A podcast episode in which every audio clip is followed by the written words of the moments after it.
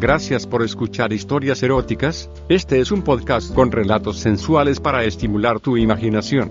Si quieres interactuar con nosotros el correo electrónico es historiaseroticaspr.gmail.com, también en nuestras redes sociales, como historias eróticas.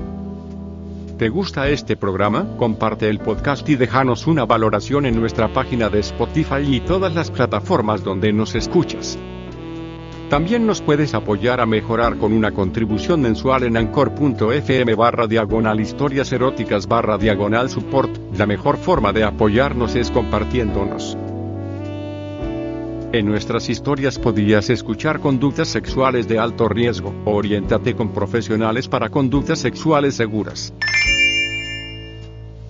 La situación económica del país estaba muy difícil y me vi en la necesidad de trasladarme a la capital en busca de mejores oportunidades de trabajo. Soy ingeniero civil y durante varios años he trabajado como profesional independiente. No me iba tan mal que digamos, pero de un tiempo atrás las cosas desmejoraron ostensiblemente, por lo que decidí que había llegado la hora de sacrificarse un poco y buscar nuevos horizontes en otro lugar donde teóricamente las oportunidades son más y mejores.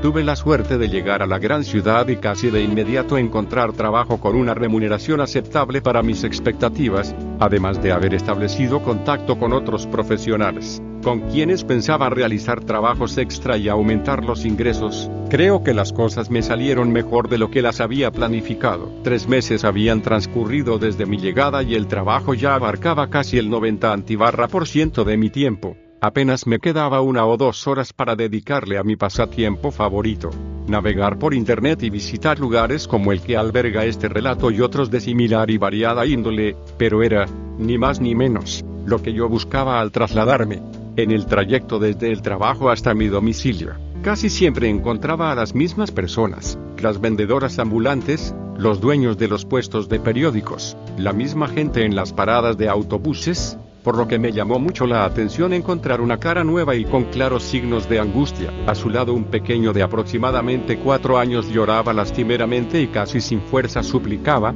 a la que parecía ser su madre, por un poco de alimento, mientras la mujer sollozando trataba de explicar a su retoño algo que a ellos les es difícil de comprender.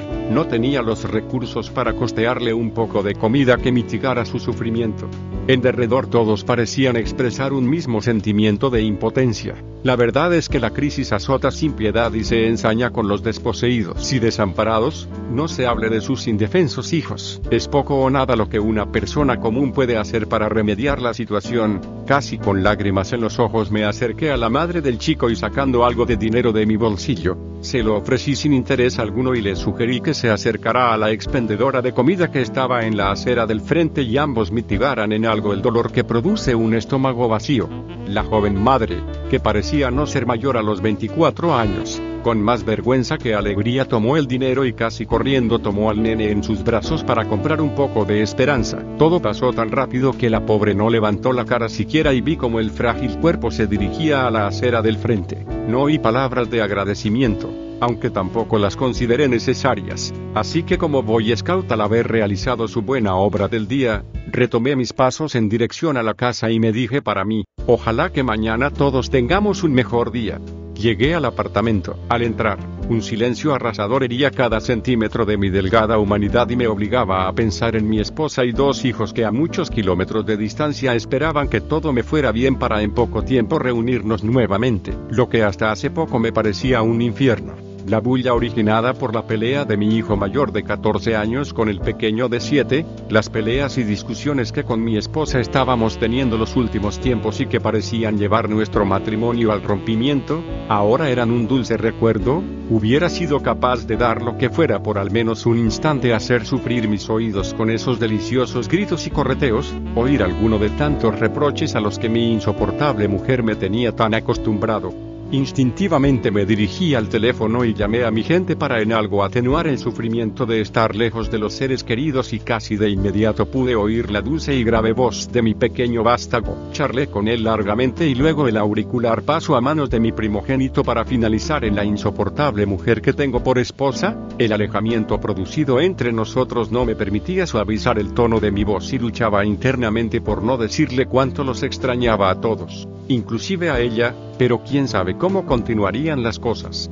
Cuando colgué el auricular, las lágrimas ya goteaban por mi barbilla y un nudo en la garganta me recordaba que este sacrificio era apenas uno de tantos a los que me había expuesto al momento de salir de la ciudad donde por largos años los cuatro habíamos estado juntos. Para variar, era un viernes como cualquier otro y los locales donde se baila, toma o cena están abarrotados de bulliciosos clientes que acostumbran a visitarlos ese día para relajarse un poco de la dura semana laboral. Sentí deseos de ir en busca de amigos para distraerme un poco, pero el trabajo que tenía rezagado me aconsejaba permanecer en casa y eso fue lo que hice. Arranqué la PC y dispuse los planos de tal manera que me fuera posible encontrar los datos que necesitaba para el cálculo estructural del edificio que estaba diseñando. El timbre del apartamento sonó y me asusté, pues esa noche no esperaba a nadie, mis amigos tenían que trabajar en otros aspectos del cálculo y los familiares de mi esposa vivían demasiado lejos como para visitarme a esas horas de la noche.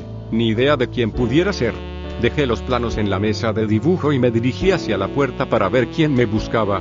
Vi por el ojo de vidrio y no se veía un alma. Abrí la puerta y tampoco encontré rastro alguno de persona, pero sí percibí un aroma que en cierta forma me pareció familiar. El apartamento de al lado tenía la puerta cerrada y el ascensor no tenía signo alguno de actividad, por lo que instintivamente me dirigí hacia las escaleras y busqué con la mirada algún signo humano y por más que buscaba no encontré nada. Ni hacia arriba ni hacia abajo por escaleras se veía persona alguna que haya podido tocar el timbre para molestar a un vecino, ni chicos traviesos que acostumbran a deleitarse con el estruendo de un timbre sonoro para inmediatamente salir escapando del lugar del delito.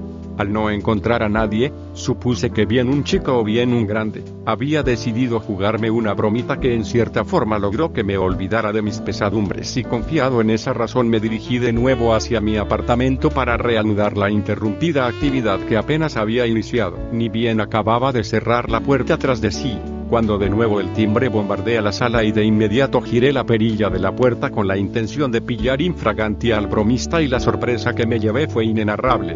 En el umbral de mi apartamento se encontraba, hijo en brazos, ni más ni menos que la joven madre a la que apenas minutos atrás había socorrido en un momento de dura situación, sí, esa mujer que sollozaba a causa de no tener un peso para alimentar a su retoño. Mi expresión debió asustar tanto a la visitante que nerviosa trató de argumentar una disculpa y logré oír como me decía que la perdonara y se dispuso a retirarse del lugar.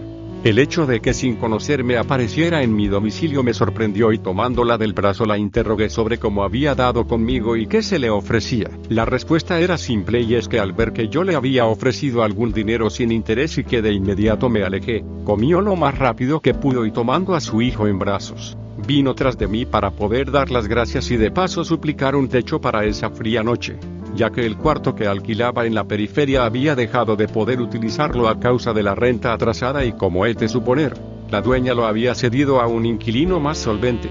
A cambio, la joven madre ofreció pagar con trabajo doméstico al día siguiente o de la forma que a mí mejor me pareciera, inclusive con su cuerpo, que trabajaba de prostituta en un local de la ciudad y se apresuró a mostrarme un certificado que garantizaba que no padecía ninguna enfermedad sexual que pudiera contagiarme. La mujer suplicaba con vehemencia y su franqueza al confesar la sacrificada profesión que ejercía me dejó atónito. La verdad es que soy muy desconfiado con los extraños, pero una situación vivida en mi época de estudios superiores ha hecho que sea solidario con los necesitados. Eso en este relato no viene al caso, pero precisamente esa experiencia sufrida hizo que no pudiera negarme al pedido de la desconocida y al tener espacio suficiente y cierta comodidad en el apartamento, acepté que la joven ingresara a mi refugio y le aclaré que podría pasar la noche pero que al día siguiente debía buscar otro lugar y que no era necesario pagarme por el favor con ninguna clase de trabajo, ni doméstico ni sexual, que se lo ofrecía sin ningún interés.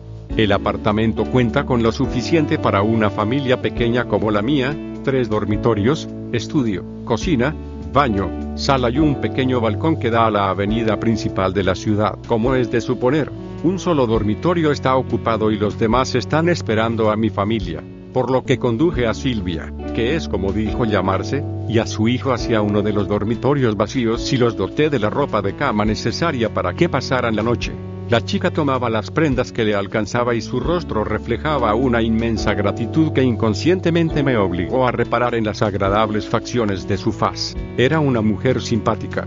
El chico estaba sentado en la orilla de la cama y el sueño lo vencía de tal manera, que cabeceaba constantemente y en determinado momento casi cae al suelo, por lo que Silvia se acercó hacia el chico y lo recostó en la cama para luego preparar el lecho. Al ver la dificultad que se le presentaba a ella por el chico cansado, le dije que yo sostendría al muchacho mientras ella terminaba de arreglar la cama. Seguramente les pareceré un aprovechado y degenerado, pero al ver cómo Silvia se inclinaba para preparar la cama, mi vista fue descubriendo que mi desconocida huésped poseía una figura femenina digna de una modelo de gran pasarela y con cada movimiento, sus atributos se me presentaban con mayor claridad y sus curvas delineaban un perfecto portento. Creo que comprenderán que en cierto momento se me cruzó por la cabeza aprovechar el ofrecimiento que Silvia me hizo en un principio, pero les diré que me abstuve de esa posición y como un manotazo en la cara sentí que mi conciencia me obligaba a desistir de esa idea. La verdad es que ambos extremos luchaban por imponerse. Por otra parte, el espectáculo que Silvia mostraba, no ayudaba en nada a la actitud de buen samaritano que me había propuesto adoptar, pues en determinado momento ella puso una de sus rodillas sobre la cama para alisar las sábanas en la orilla alejada de la cama y pude ver claramente la parte superior de sus piernas y hasta el triangulito inferior de su diminuto bikini rojo que casi de inmediato lanzó al aire un aroma que reconocí al instante y asocié con el que sentía al abrir la puerta cuando el timbre sonó por primera vez, ese mismo aroma que sentí al acercármele para ofrecerle el dinero para que ella y su hijo cenaran.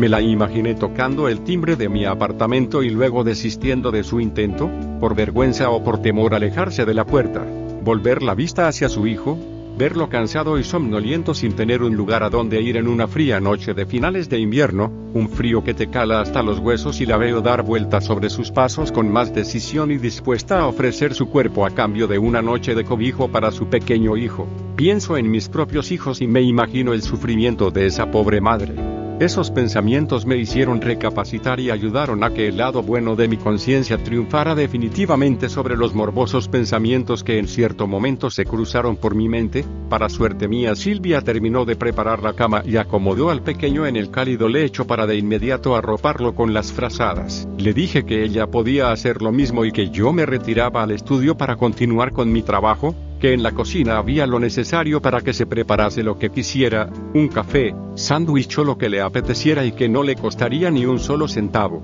Me recordó que ejercía la profesión de prostituta y que estaba acostumbrada a dormirse hasta bien entrada la noche, a veces hasta que amanecía. No supe qué responder y mi rostro dibujó una incomprensible sonrisa que con más acierto que mis palabras, logró expresar una impotencia por las cosas que los seres humanos nos vemos obligados a sufrir por azares del destino, le dije que de todas maneras, estaría en mi estudio trabajando, por si algo se le ofrecía. Fue entonces que de sus labios salió una frase que nunca olvidaré, me tocó hasta el fondo. ¿Usted es mi ángel de la guarda? Me dispuse a trabajar en mi proyecto y vi cómo Silvia se sentaba en la sala a ver una película. Cuando trabajo, el tiempo pasa volando. De esa manera la noche pasó a ser madrugada y al ver el reloj, me percaté de que ya eran las dos, por lo que apagué mi PC y me dirigía hacia mi dormitorio y ahí recordé que tenía huéspedes. Al salir a la sala vi que la televisión seguía encendida y me acerqué hasta el sofá donde estaba Silvia, quien se había quedado profundamente dormida, por lo que me fui acercando hacia ella para decirle que se fuera a descansar a la cama. Se encontraba su cabeza apoyada en uno de los brazos del mueble, mientras su cuerpo yacía a lo largo de este. Su carita mostraba una expresión angelical y no pude resistir la tentación de admirar sus finas facciones, adornadas por unas cejas preciosas, como a mí me gustan. Los brazos los había cruzado a la altura de su estómago y hacían presión sobre sus nada despreciables senos que mostraban su parte superior a través de un escote bastante provocador. Si algo se le podía reprochar a Silvita, era que se evidenciaba un exceso de maquillaje que en algo disminuía la belleza natural de su rostro, y habiéndome deleitado a satisfacción, me dispuse a despertarla, pero en ese momento ella hizo un movimiento que me obligó a detenerme en el acto, y es que su minifalda se había recorrido hasta mostrar su entrepierna y unos lindos muslos mostraban su exquisitez. Recorrí su anatomía y divisé con claridad una preciosa conchita que oscurecía el bikini rojo en ese sensual triangulito que vuelve loco hasta al más frígido. En cierto momento sentí miedo de ser descubierto en mi indiscreción y que mi erección delatara los más oscuros deseos que a toda costa trataba de ocultar a mi inesperada huésped. Fui hacia la cocina y me acomodé el aparato de tal forma que se disimulara su estado, y al haber calmado mis instintos animales me dirigí hacia Silvia con la decisión de despertarla sin mirar su intimidad o de lo contrario volvería a ser presa de su sensual belleza. Posé mi mano sobre las de ella y la moví despacio al tiempo que la llamaba por su nombre, pero el movimiento que le transmitía obligaba a su lindo par de tetas a mecerse delante de mí y la fiera interna volvió a traicionarme hasta lograr que mi pilote adquiriera una posición de en guardia, Logré que se despertara al cabo de dos minutos y de inmediato me di vuelta en dirección hacia la televisión para apagarla y de esa forma evitar que ella viera mi acalorado estado.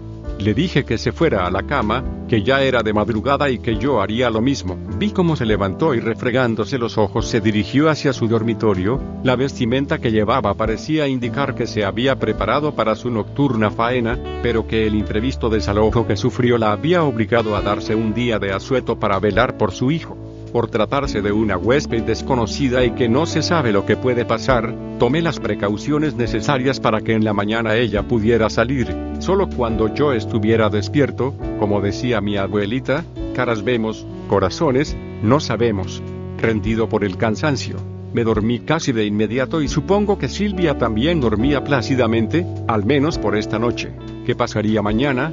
No se sabe. Los sábados acostumbro a levantarme un poco más tarde de lo habitual, por lo que a eso de las 10 de la mañana mis ojos se abrieron y, como todo ser humano regido por las costumbres, me levanté en calzoncillos en dirección a la cocina con la intención de prepararme un desayuno acompañado de un delicioso café para tomarlo recostado en mi cálida camita viendo la televisión y aunque parezca hipócrita, me había olvidado que Silvia y su hijo se habían quedado a pernoctar en mi apartamento, por lo que me asusté al verlos sentados a la mesa desayunando y me vi semidesnudo ante ellos como un perfecto e incurable degenerado. Buenos días. Oh, ops. Perdón, se me había olvidado que, de inmediato giré en 180 grados y corriendo hacia el dormitorio fui a por la ropa que cubriera mi desnudez. Mi subconsciente grabó con nitidez una sonrisa que se dibujó en el rostro de Silvia y me la proyectó instantes después en la quietud del dormitorio. Era una sonrisa especial, nada de picardía y sin mucho de dulzura. Me sorprendí a mí mismo pensando en esa desconocida como una posibilidad sexual, como una aventurilla de las que tantas veces se me han proyectado en mis eróticas fantasías. Carajo, pero si está buena la tipa, ¿Por qué tengo que portarme como buen samaritano? ¿Terminaré como buen samaritano o como un perfecto cojudo? Me imaginé entrando a un prostíbulo y que me la encontraba a ella, no la pretendería. Si la encontrara ahí, claro que sí. Y entonces, ¿por qué no podía tener esa actitud ahora que estaba en mi apartamento? No sabía la respuesta. Me vestí y me dirigí de nuevo a la cocina, tratando de alejar los pensamientos que involuntariamente ella me provocaba. Era difícil pero tenía que dominarme y todo parece indicar que lo logré, porque al entrar saludé lo más natural que pude y me senté a su lado para tomar el desayuno que preparó para su ángel de la guarda. Eso, creo que eso era lo que me impedía actuar de la manera que mis hormonas aconsejaban. El hecho que me considerara su ángel de la guarda. ¿Por qué un hombre como usted está solo? La pregunta de Silvia surgió de manera natural y sorpresiva para mí, por lo que no supe si responder con otra pregunta o contarle mi vida a esa perfecta extraña. Después de sopesar el impacto que podría tener mi respuesta, opté por esquivar los detalles de mi vida personal. No sé si con doble intención o por el afán de escuchar algún halago. Signo de interrogación abierta ¿A qué te refieres con un hombre como yo? Mi respuesta pregunta la agarró desprevenida. Con nerviosismo se levantó de la mesa y comenzó a disculparse por haber querido entrometerse en mi vida privada, que no tenía derecho y esas cosas, pero la verdad es que ella esperaba que le contara de mi esposa y mis dos hijos, por lo que deduje que estuvo escudriñando en mi estudio, que es donde tengo las fotos de ellos, debido principalmente a que es allí donde paso la mayor parte de mi tiempo. Me causó cierta gracia su actitud y decidí poner fin a sus malarguidas disculpas, así que con lujo de detalle le comenté sobre mi esposa y mis dos hijos, que los quería mucho y todo lo demás que líneas arriba se relata. Incluso le dije que tenía algunos problemas con mi esposa, pero lo confesé sin ánimo de agraciarme con ella o indirectamente dejar alguna posibilidad de acercamiento entre nosotros, la verdad es que salió tal y como era. También le comenté sobre mi profesión, mi trabajo, mis planes y todo lo relacionado con mi actual situación. Quizá valga como aclaración que, estando casado he tenido alguna que otra aventurilla, pero siempre he confesado ser casado y con hijos por lo que en esta ocasión hice lo de siempre, decir la verdad sobre mi estado civil y punto. Al finalizar mi exposición surgió la pregunta que se supone haría cualquiera. Le pregunté sobre su vida, siendo que al principio ella abiertamente me confesó sobre su sacrificada profesión. Esperaba que me contara todo. Pero me equivoqué, Silvia esquivó la pregunta y apresuradamente salió de la cocina con el pretexto de prepararse para no molestarme más y que junto con su hijo se irían del apartamento. Usted ha sido muy bueno con nosotros, ya no debemos molestarle. Su actitud originó en mí un sentimiento encontrado, por una parte me daba pena que se fuera así nomás y por otra, me alegraba que esos extraños dejaran de perturbar la normalidad de mi existencia. Como esa noche ella no pudo trabajar, Supuse que no tendría el dinero necesario para movilizarse ni para el almuerzo de ese día, por lo que busqué en mi bolsillo algo de dinero para facilitarle el alejamiento de mi vida y como no acostumbro aportar más dinero que el necesario para mis gastos cotidianos y un plus para eventualidades, le di prácticamente todo el que me quedaba, total. Yo tendría que salir a almorzar fuera y aprovecharía para sacar algo más para mis gastos. Al principio quiso negarse a recibir el dinero, pero al ver que no estaba en posibilidades de rechazar la ayuda, bajó la cabeza y alargó la mano para tomar la ofrenda. Instintivamente levantó la mano hacia su sostén y lo depositó entre la prenda y su seno izquierdo, parecía la prostituta que recibe el pago por los servicios prestados, solo que esta vez aunque sí había prostituta, no hubo tal servicio. Quedé con mis amigos para almorzar juntos ese sábado y de esa manera definir algunos elementos estructurales del edificio, completar en borrador el diseño arquitectónico y ya con los datos completos, contar con toda la información en el análisis estructural. Bueno, son términos que tienen muy poca importancia en este relato, pero que describen las actividades que me mantendrían ocupado hasta bien entrada la noche. Todo esto, agravado por la natural rivalidad entre arquitectos e ingenieros, hizo que no pudiera regresar a mi casa antes de las 23, hora local, no traten de averiguar qué hora era en su país. La verdad que con tanto trabajo y el frío que comenzaba a endurecer mis huesos, no pensaba en otra cosa que no fuera llegar a mi casita y cobijarme dentro de sus cuatro paredes, tacita de café en mano. Subí hasta mi apartamento, en el piso 5, y con los dedos casi congelados trataba de encontrar la llave del refugio, cuando de reojo advertí que en las gradas se encontraba alguien abrazando a alguien. Pensé que podría tratarse de una chica del edificio que fuera de su casa atendía los requerimientos de su novio y, qué mejor lugar que las gradas del edificio donde vives. De forma disimulada volteé para identificar a la pareja y lo que vino fue nada relacionado con el amor de pareja. Sí, era amor, pero puro amor maternal, se trataba de Silvia que acurrucada abrigaba con sus brazos al fruto de sus entrañas y de esa manera evitar que el chico se muriera del frío que azotaba a la ciudad esa noche de invierno. El enternecedor cuadro me provocó una reacción de desazón, eso significaba que de la nada me había aumentado las preocupaciones, que ya de por sí eran muchas. Ahora reconozco que en ese momento salió a flote un egoísmo que a veces nos hace actuar olvidándonos del prójimo y me reproché el comportamiento mezquino que casi me hace olvidar que en cierto momento yo estuve en una situación desesperante, quizás más difícil que la de esta pobre y abandonada madre. Por suerte, en ese momento cambié de actitud. Abrí la puerta y me dirigí hacia donde ellos estaban sentados para ofrecerles mi hospitalidad, ni vuelta a quedar. No podía dejar que se congelaran en la puerta de mi casa, menos aún, cuando de por medio existe una criatura que paga las de Caín sin haber cometido pecado alguno, más que el de nacer en un país pobre y peor aún, ser pobre. Con cada paso que daba, podía ver cómo ambos tiritaban del frío que los castigaba.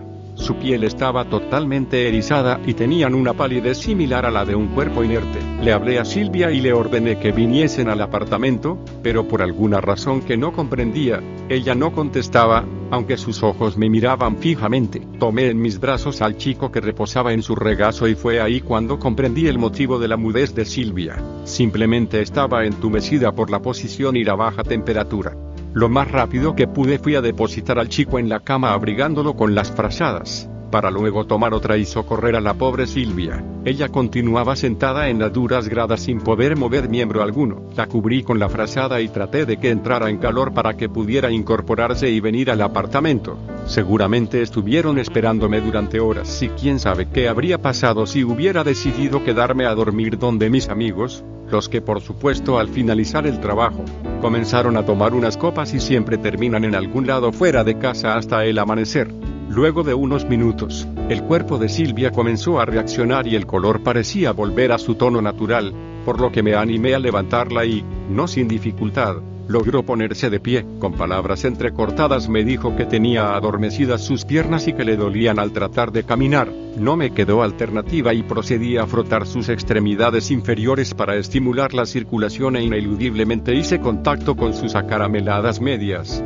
a las que en un principio no les di mayor importancia. Comencé frotando sus pantorrillas con firmeza y rapidez, luego ascendí hasta la rodilla turnándome entre ambas extremidades, luego Silvia me pidió que le frotara los muslos y fue allí cuando comenzó una sensación diferente, frotaba y el contacto con sus duros de por sí endurecidos por el frío, muslos me obligaba a reaccionar con una natural pero fuera de lugar erección de mi virilidad. Por la masa muscular, los muslos debían ser frotados y estrujados, por supuesto que para incentivar la circulación de la sangre, pero creo que a ratos lo hacía para deleitarme con las bondades físicas que se le habían otorgado por la madre naturaleza. Aquí surge nuevamente la bajeza de nuestros instintos. La pobre mujer se moría del frío y su protector combinaba la gentileza con la lujuria, nada más vil para caracterizar la conducta humana. Luego de mucho batallar, logré que Silvia pudiera desplazarse, pasé mi brazo por sobre sus hombros, le ayudé a entrar al apartamento y lo primero que ella hizo, fue ir a ver cómo estaba su hijo y se tranquilizó al ver que el chico dormía plácidamente, además que su temperatura corporal era normal. Se sentó en la orilla de la cama tratando de no despertar al chico e hizo el intento de pedirme disculpas por haber abusado de la confianza que yo le había dado, pero no dejé que terminara la frase y le dije que estuviera tranquila y que no se preocupase de nada, que iría a la cocina a preparar algo para ellos y que cuando estuviera listo le avisaría para que despertase al chico pues no podía dormirse sin haber recibido los alimentos necesarios, se quedó callada y aceptó mi mandato. En un abrir y cerrar de ojos, la comida que preparé desapareció de mi vista y fue a depositarse en los vacíos estómagos de mis protegidos y fue imposible mantener despierto al muchacho hasta que lograra digerir la cena, por lo que desistimos del intento y lo dejamos descansando en su cama, sí, creo que me vencieron y no me quedaba más que admitir que ahora pasaba a ser su cama. Bueno, yo debía continuar con mi proyecto, así que después de haber socorrido nuevamente a Silvia y su hijo, me dispuse a continuar con mi trabajo. Le dije a Silvia que se fuera a descansar a su cama y que yo me pondría a trabajar en mi estudio. Ella sin decir palabra obedeció y se metió al cuarto donde su hijo dormía. No sé cuánto tiempo pasó desde que la vi desaparecer en la oscuridad del dormitorio hasta que sentí que alguien me observaba mientras trabajaba en mi proyecto. Me volteé para ver si era solo mi impresión o de verdad alguien estaba detrás de mí. La vi a ella parada con una rara expresión en su cara. Miraba silenciosamente lo que yo hacía y callada permanecía parada en la puerta del estudio. Le pregunté que si necesitaba algo y me contestó que no necesitaba nada, que no podía dormir y que había venido a charlar de cualquier cosa, pero que al verme tan distraído en mis ocupaciones, prefirió quedarse callada con la simple sensación de sentirse acompañada. Creo que me miraba trabajar, pero sus pensamientos volaban en dirección a sus seres queridos, donde ellos estuvieran y si acaso los tuviera, porque, ¿qué seres queridos pueden abandonar así a alguien? Los tendría. La invité a pasar y le dije que podía charlar de algo si eso era lo que ella quería. ¿Qué es lo que está haciendo? MMMMM. Yo ya te he contado bastante sobre mí, mejor cuéntame sobre ti. No tengo nada bueno que contarle, solo desgracias. Pues, cuéntame tus desgracias. Se va a aburrir y usted debe tener sus propios problemas. En eso no se equivocaba, pero en cierta forma, los problemas de ella también me afectaban a mí. Estaba claro que si no se solucionaban, yo sufriría parte de las consecuencias. Así que insistí en que me contara sus desgracias para ver de qué manera tratábamos de darle solución, de lo contrario haría el papel de buen samaritano por tiempo indefinido. Los argumentos que le expuse terminaron por convencerla y se animó a relatarme su vida, lo que se narra en los siguientes párrafos con Silvia como primera persona de este relato. Todo fue normal y hasta feliz durante mis primeros 18 años. Vivía con mis padres y dos hermanos en una familia con posibilidades, diremos de clase media. Era una chica bastante disputada entre mis compañeros de colegio, incluso fui la reina del carnaval de mi ciudad, ahora estoy muy flaca, por eso puede parecer exagerado lo que le cuento. tenía mi novio oficial, me visitaba en mi casa y mis padres estaban felices con él, lo querían mucho y ya habíamos hecho planes para casarnos cuando saliera de profesional, y como yo quería estudiar medicina. Mis padres hicieron todo lo posible para que fuera a estudiar a la capital, todo salía a pedir de boca, pero vaya uno a saber lo que el destino le depara. Si lo supiéramos fuéramos más inteligentes y nadie pasaría tantas desgracias. La cuestión es que mis padres y mi novio me acompañaron hasta la capital y me instalaron en una casa con todas las comodidades necesarias, me mandaban dinero cada mes y no se descuidaban de lo que me hiciera falta y yo por mi parte estudiaba conciencia, sacaba buenas notas y me sentía muy bien. ¿Quién diría que cinco años después estaría en la situación en que ahora me encuentro? En ese momento aparecieron unas lágrimas que escurrieron tiernamente por sus mejillas hasta alcanzar la comisura de sus labios. Ahora me doy cuenta que era una chica con mucha suerte y entonces no valoraba lo que tenía, tanto así que miraba con desprecio a todo aquel que considerara que no fuera de sociedad, pero aún si era feo. Las estupideces que cometemos irracionalmente las muñequitas hijitas de papá. Bueno, el caso es que en la capital conocí a un chico de lo más lindo y además de buena posición, me visitaba en su moto, de esas que tanto nos enloquecen a las chicas tontas como era yo entonces. Hoy las detesto, no las puedo ni ver. Me conquistó y me entregué por completo a él, me mimaba y me llevaba a todas partes. La gente decía que éramos la pareja perfecta y yo no cabía en sí de la dicha, era la envidia de todas mis compañeras. Me sentí tan halagada que hasta rompí con mi novio, le envié una carta tremenda y le dije que ya no quería saber más de él. No conforme con eso, cuando vino a visitarme para tratar de que cambiara de opinión, lo desprecié de tal forma y lo humillé, que se puso a llorar delante de mí y de mis compañeras. Yo entonces me burlaba de él en su cara. Lo mandé al cuerno y me dediqué íntegramente a mi nuevo novio, estaba feliz de haber hecho todo lo que hice. Luego llegó el tiempo en que mi novio me pidió la prueba de amor que todos los hombres le piden a las mujeres y yo lo quería tanto que no me hice de rogar, además que también quería tener sexo con él. Acá su mirada se clavó en el techo y su vista se fue hacia el vacío, parecía revivir las imágenes de sexo con su novio. Era un chico muy experto, sabía dónde tocarme, cómo tocarme, cómo besarme, dónde besarme y rápido sentía la necesidad de ser poseída por él. Narraba inconscientemente con las manos acariciaba cada parte del cuerpo que el novio hábilmente manejaba. Sin darme cuenta nos encontrábamos revolcándonos en la cama y exploraba toda mi intimidad con lo que estuviera al alcance en ese momento, y cuando... Acá se percató que me estaba ofreciendo un espectáculo gratuito de sus encuentros pasionales con su novio y que sus manos estaban posadas en las intimidades que no podía mostrarme a mí. Bueno, la cosa es que la pasábamos bien. Todo fue un sueño hasta que salí embarazada, se lo dije y ahí cambió todo de un solo golpe. Ya no me visitaba y por el contrario, se ocultaba de mí y se alejó definitivamente. Sentí que todo se derrumbaba en derredor y tenía miedo de contárselo a mis padres, pero una amiga me aconsejó que debía hacerlo y así lo hice. Llamé a la casa y les lancé la bomba que ellos nos esperaban, serían abuelos de un chico sin padre. Mi padre me gritó de todo, me dijo que me olvidara de ellos y que ahora me las arreglara por mi cuenta. Se enfureció tanto que le dio un infarto y fue a parar al hospital. Mi madre quiso interceder por mí, pero mi padre la sentenció que si me ayudaba abiertamente o escondidas, la dejaría y se separarían por mi causa, así que la pobre no tuvo más remedio que hacerle caso a papá. Me quedé completamente sola, sin mi novio de mi ciudad, sin mi novio de la capital y peor aún sin padres y con una carga que duraría nueve meses en mi vientre y todo el tiempo que dure mi inútil existencia. Sin dinero para continuar con los estudios y con una panza en constante crecimiento, no pude trabajar de nada ya, así que decidí venirme a vivir acá donde nadie me conoce y tratar de salir adelante yo sola con mi hijo.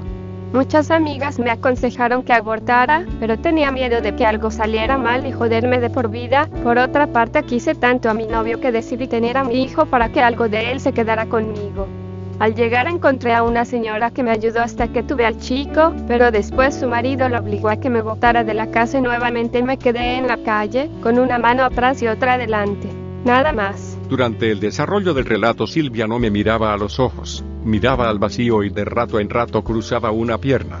La otra, apoyaba un codo en la mesa, en sus piernas y yo tenía una panorámica total de su anatomía, la que embelesado admiraba descaradamente. Traté de conseguir algún trabajo, de secretaria, de lo que fuera, pero sin conocer a nadie me fue imposible. Cierto día, en una parada de autobuses, conocí a un señor que me comenzó a decir piropos de toda clase. Era un hombre bajito y calvo que en un principio pasé por alto, pero como usted sabe que cuando el hambre aprieta, la vergüenza afloja, entonces pensé en la posibilidad de tener encuentros sexuales esporádicos con alguien que me generara algunos recursos y de esa manera poder dejar de hacer trabajitos que apenas si me alcanzaban para comer y dormir en cuartuchos de hotel barato. En cierta forma ahí comencé a ser lo que ahora soy. Le sonreí con cierta dificultad y eso le dio ánimo para que se me acercara. Cuando lo hizo, fui directamente al grano y le planteé que podía estar con él si me pagaba un cuarto donde poder quedarme a vivir con mi hijo. Él aceptó de inmediato y fuimos a buscar un cuarto para que él pagara el alquiler. Me dio otra cantidad de plata en efectivo y de inmediato empezó a manosearme hasta que con cierto asco permití que me penetrara. Fue la primera vez que me acosté con alguien por dinero. El tipo resultó ser ejecutivo de una oficina del Estado y viví con él unos seis meses, hasta que me dije a mí misma, que si podía acostarme con un viejo como él, porque no lo hacía con alguien que me pagara más y que no tuviera esa sensación de ser la amante de un viejo decrépito. Busqué un lugar de cierta categoría y me alisté entre las chicas de ese local, pero me salió el tiro por la culata porque la dueña era una víbora que se enriquecía a costa de nosotras, no nos pagaba por cliente conseguido, sino una especie de sueldo, tan mísero que prácticamente ganaba más con el viejo calvo. Por necesidad he seguido allí hasta que me han echado del cuarto que alquilaba porque la vieja no me paga desde hace seis meses y con la esperanza de recibir lo que me debe he estado aguantando todo este tiempo y acá es donde usted aparece.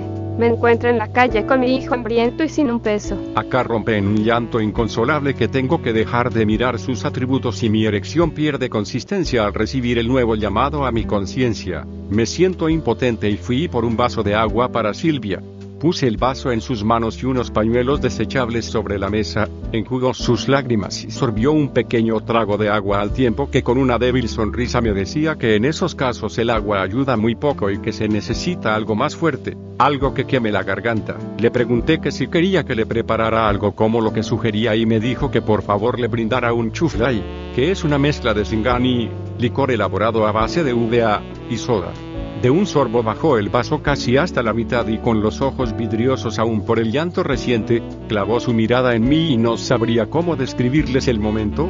No dijimos ni una sola palabra pero en mi cabeza solo había espacio para la admiración de ese rostro adornado por una tierna mirada, ¿Qué pensaba ella? Me es difícil adivinarlo. Después de unos instantes volteó la mirada hacia el suelo y lanzó un profundo suspiro al tiempo que culminaba sobre su historia. Y esa es mi triste historia. Los dos terminamos nuestros respectivos vasos casi en silencio. Apenas un cruce de palabras sin mucho sentido y ya era hora de retirarnos a nuestros respectivos dormitorios, aunque parecía que Silvia le había agarrado el sabor al chufla y no se animaba a pedirme un segundo vaso y si eso sucedía, no sé qué podría pasar entre nosotros, ya saben que el alcohol nos induce a hacer cosas que a veces no queremos o tratamos de evitar. En realidad, creo que esa mujer me gustaba mucho y me habría gustado tener un contacto sexual con ella, pero si eso tuviera que pasar, me gustaría que se diera sin la influencia del alcohol, me gustaría que pasara con el consentimiento de ambos para poder disfrutarlo a plenitud. ¿Que era una prostituta? Sí,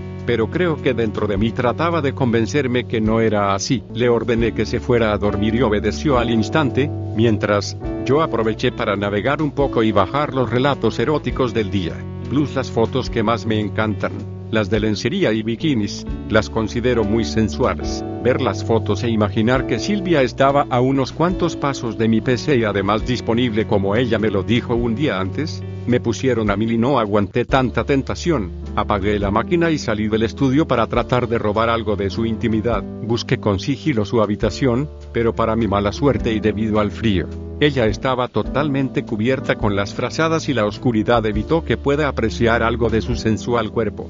Ese domingo por la mañana tomamos el desayuno y después de darle algún dinero, se fue con su hijo y me prometió que no me molestaría más. Yo le ofrecí mi ayuda para el caso en que decidiera dejar su sacrificada profesión, que podía contar conmigo para cualquier emergencia y sabía dónde encontrarme. Sentí cierta pena al momento de verla alejarse, pero tuve la sensación de que a la noche la volvería a ver en las gradas esperándome. Hice todas mis cosas y traté de regresar temprano a la casa para que no pasaran frío ella y su hijo, pero al volver no encontré a nadie y sentí alguna frustración. Traté de continuar con mis actividades pero de rato en rato salía a la puerta por si acaso mi protegida estaba por ahí, pero todo fue inútil. Silvia cumplió su promesa y no volvió esa noche, ni al día siguiente y entonces me hice a la idea de que no la volvería a ver, le deseé suerte y de lleno me dediqué a mis cosas. La rutina se adueñó de mí y continué trabajando para lograr mis objetivos. Cierta noche, pasado un mes desde el día que desapareció de mi vida, Volvía con mis amigos de cobrar un trabajo que habíamos terminado y nos disponíamos a festejar el suceso. Nos acompañaban unas amigas y la velada era prometedora pues, una de ellas andaba ronroneándome desde hacía mucho tiempo atrás y la oportunidad no podía ser mejor para de una vez por todas darle lo que buscaba. Cuando se abrió la puerta del ascensor me encontré con que Silvia me había estado esperando desde muy temprano por la tarde y continuaba en la puerta de mi apartamento, no sabía qué hacer. Pensé decirle que volviera después, pero si me estaba esperando era muy probable que no tuviera dónde ir y si la hacía entrar, el pastelito se me iba a escapar de nuevo, vaya dilema y de verdad le tenía ganas a Cecilia, que es el nombre de la gatita que me serviría de compañía esa noche, ni modo, el buen samaritano surgió de nuevo. Entramos todos y a Silvia le dije que tendríamos una pequeña fiestecita, que si deseaba podía unírsenos o de lo contrario, podía irse al dormitorio con su hijo, optó por unírsenos a la fiestecita y dejó a su hijo durmiendo después de alimentarlo. En el camino habíamos comprado comida y la devoramos en cuestión de minutos, mientras los vasos ya se servían con ron, chuflay, cerveza o lo que a cada quien le gustase más. Silvia no se ambientaba al grupo y se mantenía un tanto aislada, mientras la gatita no desaprovechaba oportunidad para provocarme. Todos miraban un tanto extrañado a Silvia pues ninguno de ellos la conocía, quizás por eso ella no se lograba acoplar al grupo, tanto así que cuando tuvieron oportunidad, cada uno de mis amigos me preguntaban sobre Silvia y yo por supuesto no podía contarles toda la verdad. Me limité a decirles que después les contaría sobre Silvita. Se conformaron con mi respuesta y debido a las características de mi protegida, mis amigos comenzaron a cortejarla descaradamente y ella pasó a ser el centro de atención, a excepción por supuesto de los que ya tenían pareja segura. Pero inclusive ellos no desperdiciaban oportunidad para admirar sus atributos. Llegó el momento en que los cuerpos se calentaron casi hasta derretirse y la mayoría estaba lista para fundirse uno con la otra y se fueron despidiendo paulatinamente. Yo estaba en igual situación con Cecilia y trabajo me costó convencerla de que esa noche era imposible y de que Silvia y yo no teníamos nada, que después le explicaría. A regañadientes aceptó irse para su casa. Uno de mis amigos se había prendido de Silvia como garrapata y no podía decirle que se fuera, así que opté por no hacerme sentir y dejar que ella se las arreglara sola, que decidiera si aceptar o no a su pretendiente.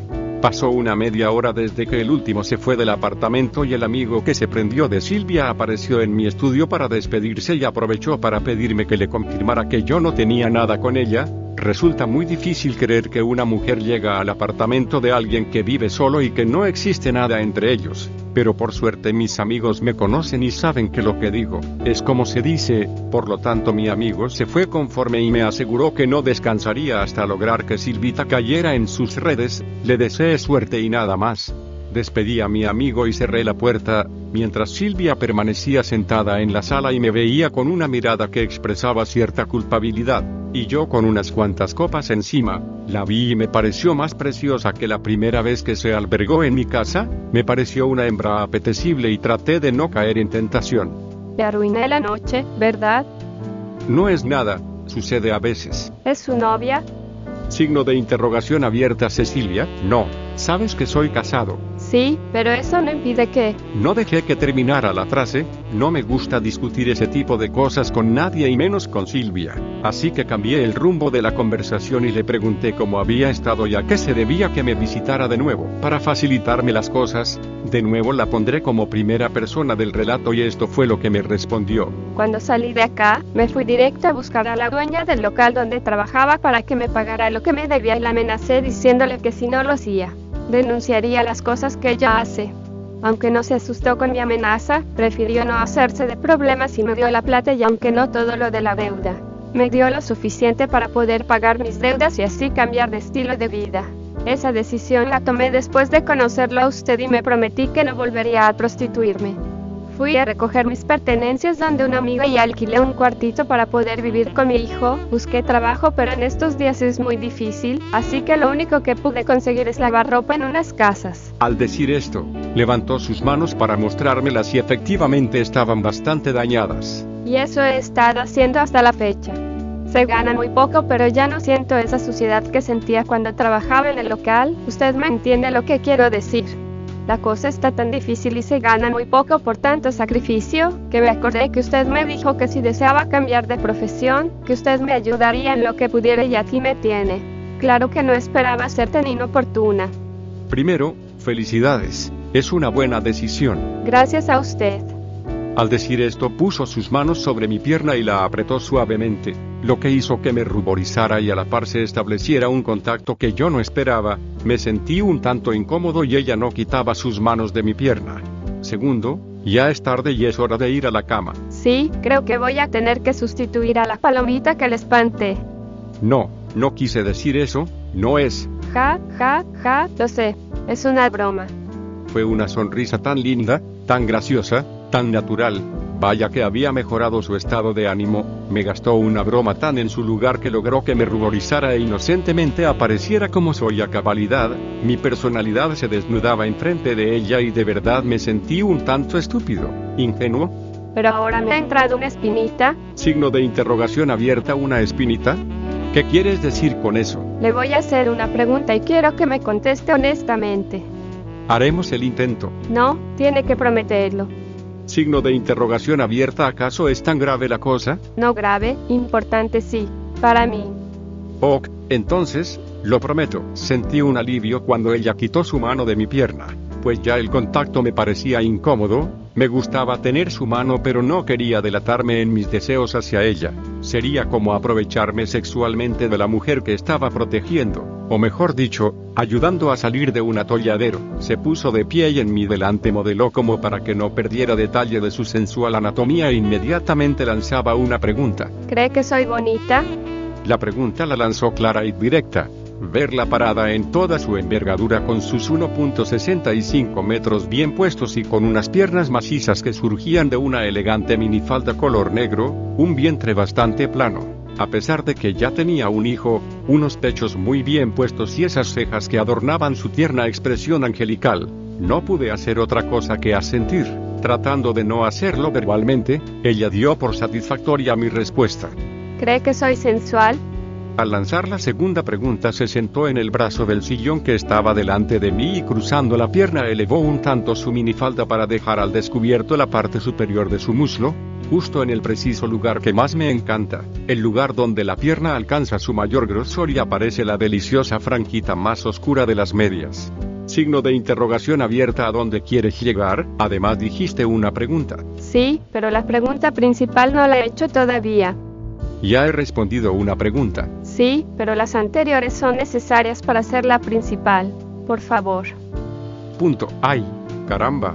Las mujeres. La cosa no podía ser más excitante, tener en mi delante una chica a la que le sacaba redondos 15 años haciéndome ese tipo de preguntas y modelando en la forma que ella lo hacía, era para chorrearse con solo verla. Y esa carita que ponía para suplicar que respondiera, no podía negarme a contestar y lo único que utilicé como refugio, fue voltear a un costado, apoyar mi barbilla en la muñeca de la mano y asentir con la cabeza, de forma notoria para que no me exigieran una respuesta verbal. Aceptó la respuesta para poder lanzar lo que ella llamaba la pregunta más importante. Ok, entonces ahora me debe responder como Dios manda. Hablaba y se sentaba junto a mí colocando de nuevo sus dos manos sobre mi pierna, las que tenía cruzadas para en algo poder disimular mi excitación, era una tarea difícil disimular el bulto en mi pantalón, y surgió entonces la pregunta. ¿Haría el amor conmigo, como con cualquier mujer? Sin importar que he sido prostituta, Claro que me la cogería con todas las ganas a esa mujer, pero la pregunta me hizo pensar sobre la forma en que ella me excitaba, puede que precisamente por ser prostituta me excitaba sin control, o también cabía la posibilidad de que me gustaba como mujer y que hasta podía llegar a enamorarme de ella. Mi cabeza daba vueltas pensando sobre el asunto y la respuesta honesta no surgía. Guión. ¿Por qué no contesta? ¿Siente asco de mí por haber sido prostituta? No digas eso, claro que no siento asco. Entonces, ¿por qué no responde? Me sumergí de nuevo en un silencio meditador y analicé las posibilidades. Si respondía que sí, era seguro que esa noche tendría sexo con la mujer que me sacaba de quicio y nuestra relación cambiaría por completo y recordé que deseaba a Silvita pero quería que sucediera de otra forma, sin copas encima y con ganas de ambos. Además no quería que se me entregara por agradecimiento y por otra parte, si decía que no, podía herir sus sentimientos y eso no me lo perdonaría jamás. Me sentía en el callejón sin salida y Silvia esperaba impaciente mi respuesta. Veo que nunca debí hacerle esa pregunta, me voy a dormir. No, espera, es que me pusiste en un aprieto. Sí, ya sé. Por eso me voy a dormir. Punto. No, tengo que decirte el por qué no te puedo responder. No es necesario, ya sé la respuesta. Ah, sí. Y según tú, ¿cuál es la respuesta? Se acostaría conmigo solo como con una prostituta y eso es lo que soy. No, te equivocas y ahora te digo por qué. Las lágrimas rodaban por sus mejillas y me sentí terriblemente mal. Ella se negaba a escuchar mis razones y me costó mucho convencerla de que se sentara y me diera la oportunidad de explicar todo como en realidad sucedía y comencé la dura tarea de exponer mis razones y cada uno de los pensamientos que su presencia generaba en mi interior. Antes que nada, ahora tú deberás responderme a unas preguntas. Pregunte lo que quiera. Signo de interrogación abierta, ¿sabías que tengo 39 años? No, no lo sabía. Signo de interrogación abierta, ¿sabes que soy casado y que tengo dos hijos? Sí, usted me lo dijo. Entonces, ¿sabes que si pasa algo entre nosotros no puede ser algo serio? Eso no me importa. Signo de interrogación abierta, ¿yo te gusto como hombre? Sí, me gusta mucho. Signo de interrogación abierta, ¿no será influencia de las copas que hemos tomado? No, yo casi no he tomado. Signo de interrogación abierta, ¿no será que sientes agradecimiento y estás confundida? No, creo que no es agradecimiento. Signo de interrogación abierta, ¿ves? ¿Crees? No estás segura. Pues, ¿Y quieres que te confiese algo? ¿qué? Sí, sí me gustas y me vuelves loco, pero hoy no puede ser. ¿Por qué hoy no? Porque si llega a suceder, quiero que sea entre un hombre y una mujer. ¿Y qué somos? Signo de interrogación, por ahora somos ángel de la guarda y protegida. Ah, ahora entiendo. Sí, no quiero que sea el pago por un favor prestado. ¿No debí decirle así? Signo de interrogación abierta, ¿ahora entiendes? Sí, creo que sí. Ahora ya sabes por qué no respondí en su debido momento. Es tan lindo. Qué suerte tiene su mujer. Debes decírselo a ella. Parece que no se ha dado cuenta. Ja, ja, ja, ojalá y no se dé cuenta nunca. Signo de interrogación abierta, ¿por qué? ¿Es una broma? Además te confieso otra cosa muy importante. ¿Cuál? Si yo me separo de mi esposa, no será a causa de otra mujer. Wow, mejor no digo nada. Sí, será por su forma de ser. Ya te lo he comentado. Debe quererla mucho, ¿no? Creo que es por mis hijos principalmente. Entonces, ¿sí cree que soy bonita? Signo de exclamación abierta, sí, eres preciosa. Entonces, ¿sí cree que soy sensual? Signo de exclamación abierta a picarona. Sí, eres sensual, pero ahora ya vete a la cama. Y acá hizo gala de las habilidades innatas de las mujeres para manejarnos a su antojo a los hombres y hacernos creer que somos nosotros los que tomamos las decisiones. Se acercó con una sensualidad arrasadora y apoyándose en mi pecho comenzó a hacer círculos con su dedo como quien ensortija un cabello o juguetea con una corbata y lanzó un nuevo ataque a su presa, la gatita que juguetea con su ratoncito. Y si es como dice, me da el besito de buenas noches, y tratando de hacerme de rogar le di un beso fraternal en la mejilla y le di las buenas noches. Pero claro estaba que Silvita no se iría satisfecha con un beso inocente de mejilla. ese no es el beso que yo quiero. ¿Y cómo lo quieres? Lo quiero así, Como en cámara lenta fue subiendo sus manos hacia mis hombros y más despacio aún, fue acercando sus labios hasta rozar los míos y nos fundimos en un delicioso beso que me transportó a un espacio de cero gravedad. Me sentía volar impulsado por la sensualidad de mi protegida.